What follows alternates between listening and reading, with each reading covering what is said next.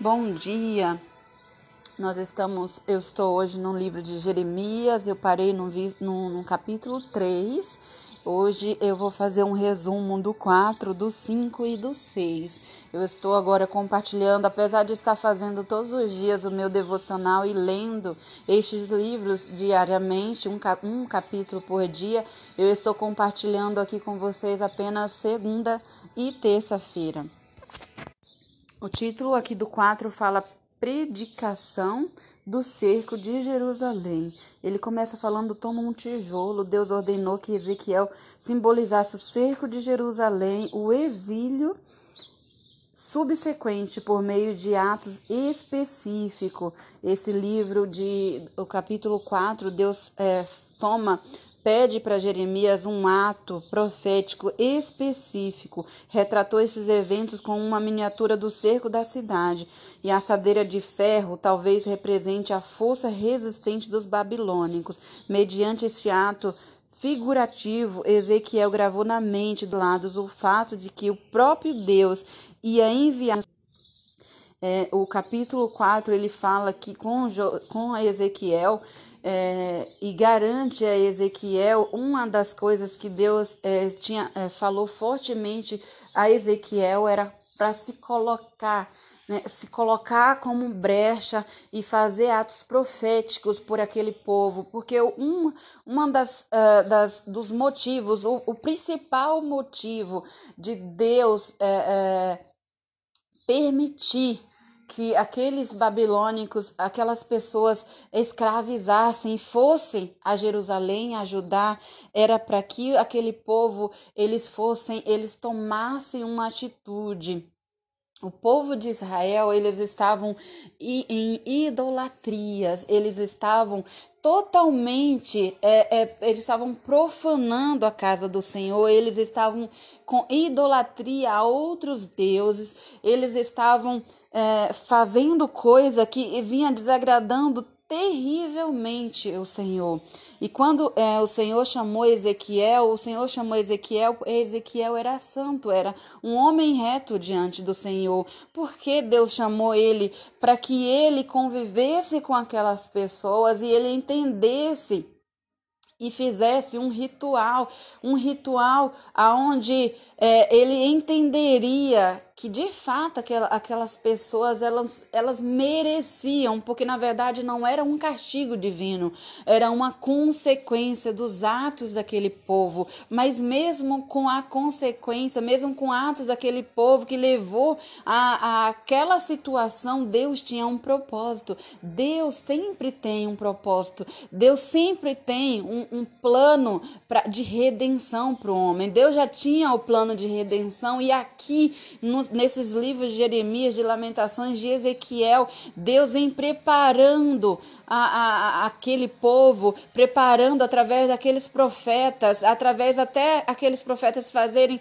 é, é, é, sacrifícios, sacrifícios que não o levaria até o, o, nascimento de Jesus, mas eles te, te, tinham uma missão de preparar, ou seja, no meio daquele povo, um povo pecador, um povo que estava já tinha trocado o Deus vivo, o Deus de Israel, o Deus verdadeiro, o Criador, o verdadeiro Criador por deuses estranhos, por deuses de barro, deuses que não tinha boca, que não, não falava, que, um Deus que não era vivo.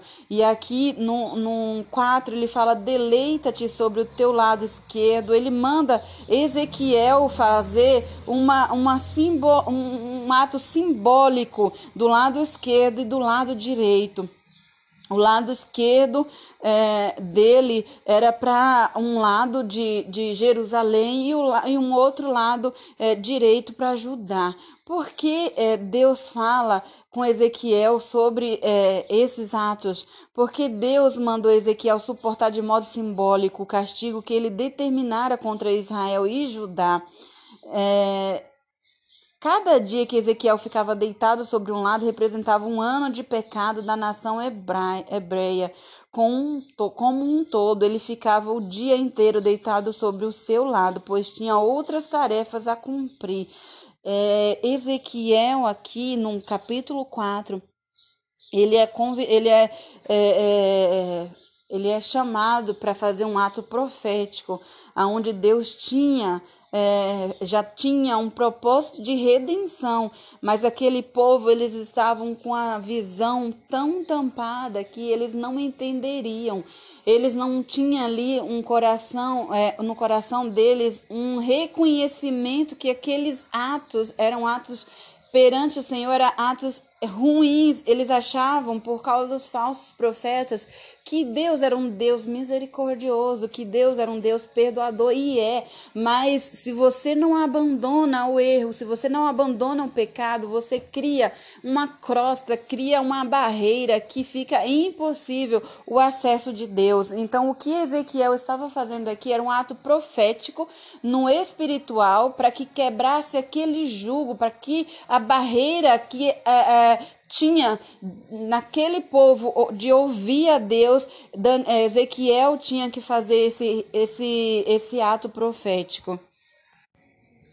Deus pede também para Ezequiel um propósito de pouca água, pouca comida, a escassez de provisão, porque de uma certa forma era uma ausência do do alimento para que ele tivesse ali um tempo de comunhão, um tempo de, de, de alimentação direto de Deus, que ele não se é, e simbolizava também a escassez que estava por vir, porque estava é, para acontecer ali naquele lugar onde Ezequiel estava, uma escassez terrível, uma fome que seria severa.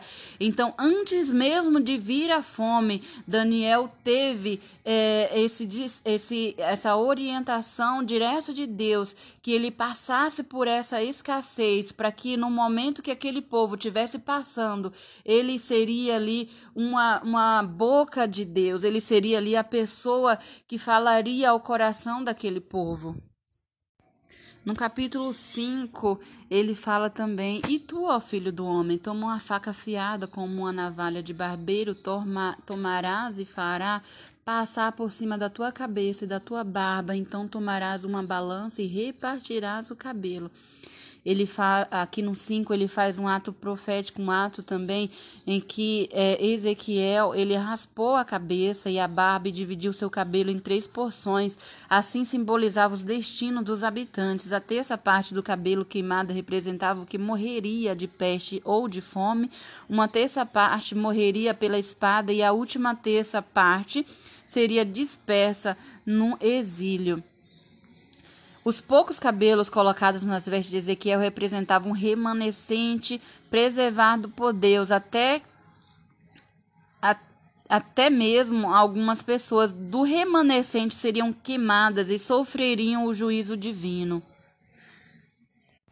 E como eu falei no, num capítulo anterior, o principal uma das advertências do Senhor, do, de Deus contra aquele povo foi que eles profanaram, eles profanaram é, no santuário, no lugar santo. Uma das razões principais da ira contra Jerusalém foi porque ele profanou o templo com a adoração de ídolos.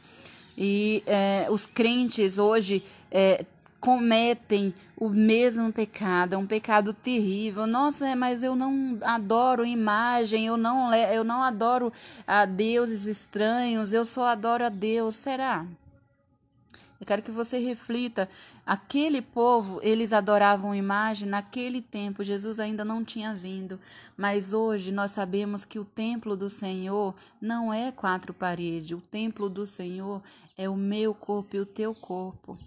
E o meu corpo e o teu corpo, ele tem realmente é, é, tem sido é, um templo do Espírito Santo, tem sido a minha boca e a tua boca, tem sido o templo, tem sido é, é, é, a boca de Deus. Porque com a mesma boca que você adora, você tem, tem feito coisas que têm desagradado a Deus. Então aqui vem uma advertência.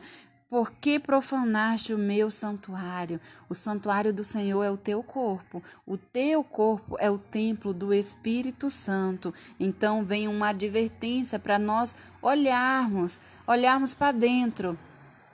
Porque muitas vezes nós é, é, lemos esses livros e falamos e pensamos com nós mesmos, nossa, que povo rebelde, que povo é esse que Deus, como que adorava uma imagem e profanava o templo santo do Senhor.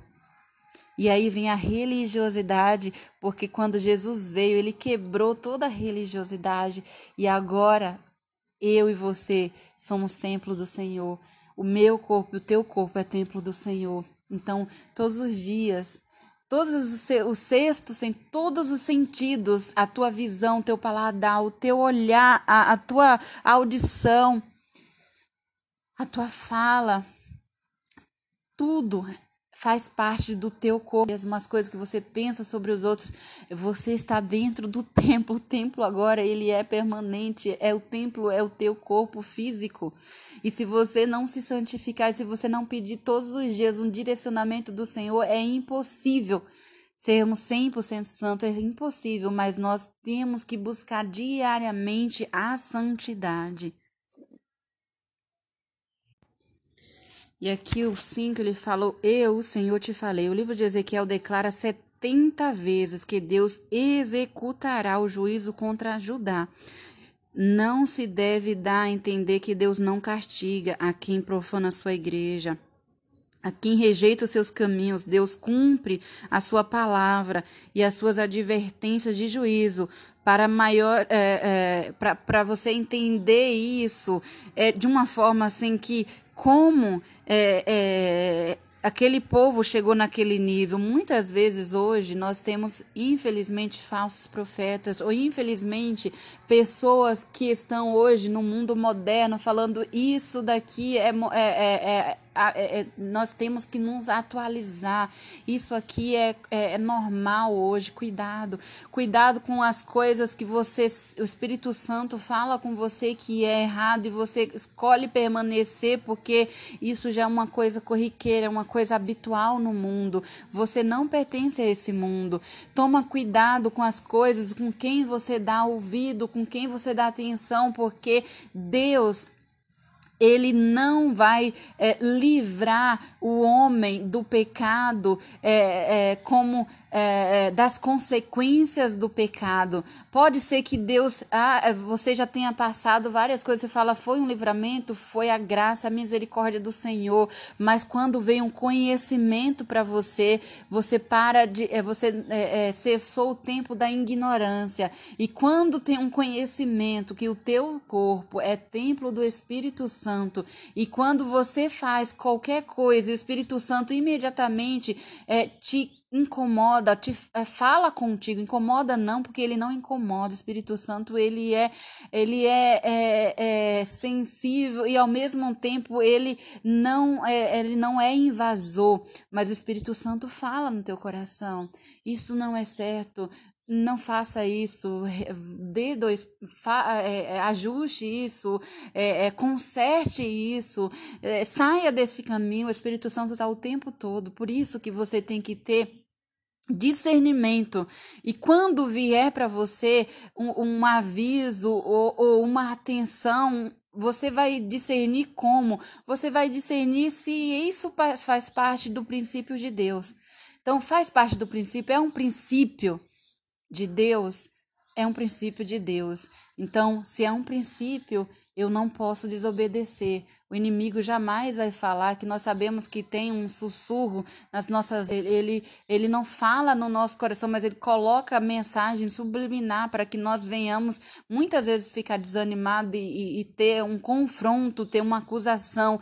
Então, quando vem algo que você é, sente que é acusação, a acusação não vem de Deus, porque tudo que é bom, tudo que é perfeito, e isso está dentro do princípio de Deus. E eu falo bom é o que é de boa fama. Quando eu falo bom, é o que você pode declarar para qualquer pessoa que isso não, não é uma vergonha.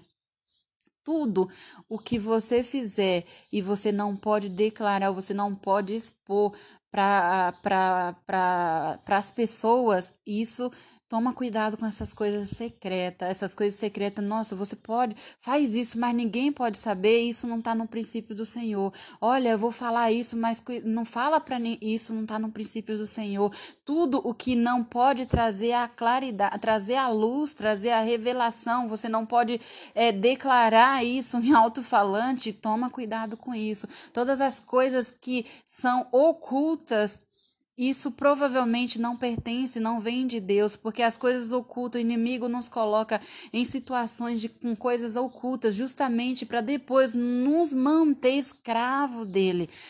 Traga para a luz, traga a revelação. É, é, procure uma pessoa que você confie, e se te, tem algo te incomodando, é, é, compartilhe, traga luz o que tem te incomodado, traga luz, traga luz de Deus. Converse também com o Espírito Santo do Senhor, converse diariamente, fala com ele o que te incomoda. Muitas vezes você pede oração e, e, e ah, ora por mim por esse, por, por esse motivo.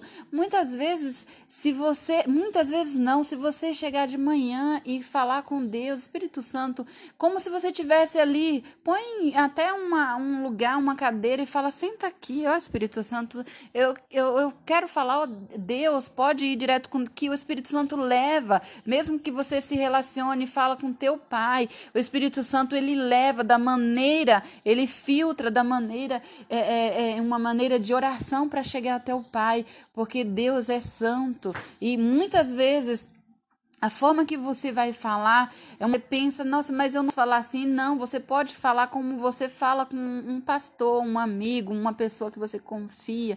Pega uh, de manhã e fale algo, o que tem te incomodado? Coloca isso para fora.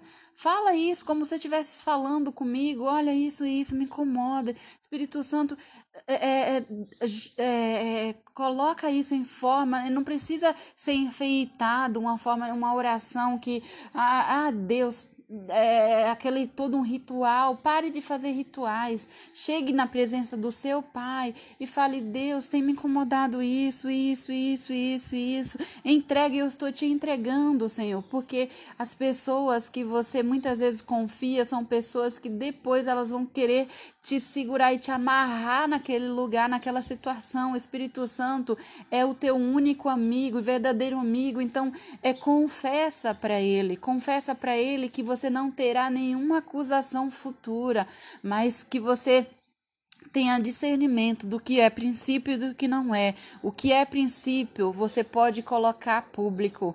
É tudo que é princípios, princípios de Deus, você pode publicar, você pode tornar público. O que é para tornar segredo, isso não é princípios do Senhor. Então tome cuidado com os segredos. Tome cuidado com as coisas que precisam ficar ocultas. Essas coisas provavelmente vão te amarrar depois e você não vai conseguir sair, ser liberado disso, porque é uma artimanha do inimigo das nossas almas para fazer com que nós permanecemos nas trevas junto com ele, porque ele sabe que não não tem mais jeito para ele. E ele quer fazer o que? Segurar eu e você neste mundo de, de, de segredos, de coisas que é só você que pode saber. E o 6 é uma continuação.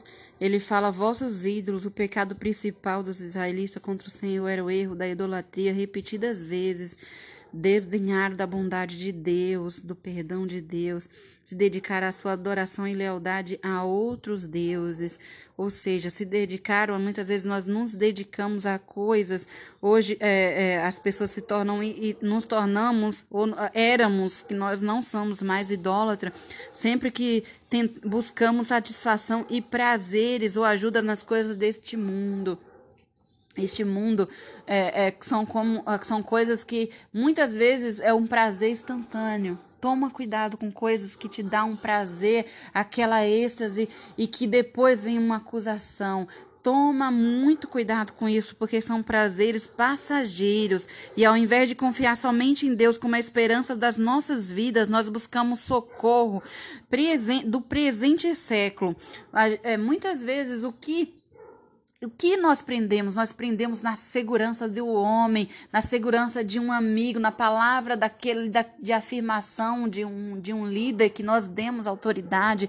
É, não busque, não busque, não esteja firmado nos prazeres deste mundo não busque é, é, segurança no homem, não busque segurança em uma amizade, não busque segurança em absolutamente ninguém, busque segurança num Senhor, não crie tesouros, não se prenda a tesouros, não se prenda a coisas é, passageiras. Aqui uma referência neste capítulo é o livro de Mateus, Mateus 6, 19 ao 24.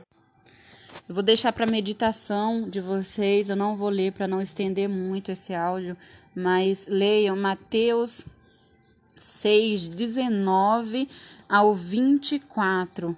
É, ele fala de tesouros na terra, não ajuntar tesouros é, é, na terra onde o ferrugem consome. E ele fala um pouquinho é, dessa, dessa parte aí que é, você não pode servir a dois senhores, porque vai odiar um e amar o outro. Eu vou fechar esse, esse áudio aqui. Falo você que de gratidão diária, o seu renovo diário com o Senhor está declarando que Deus é o único Deus, Deus vivo, é o único Deus da sua vida e a única confiança sua precisa estar estabelecida no Senhor e todas as outras coisas serão acrescentadas. Você estará juntando tesouro no céu, que você entenda e compreenda e que venha a clareza de Deus sobre as coisas que você tem idolatrado, sobre as coisas que você tem guardado, sobre as coisas que você tem ocultado e você tem é, a sua mente tem é, ficado presa a essas coisas, presa a coisas que já passaram muito tempo, mas você está ali preso porque você não trouxe a clareza, não trouxe a claridade.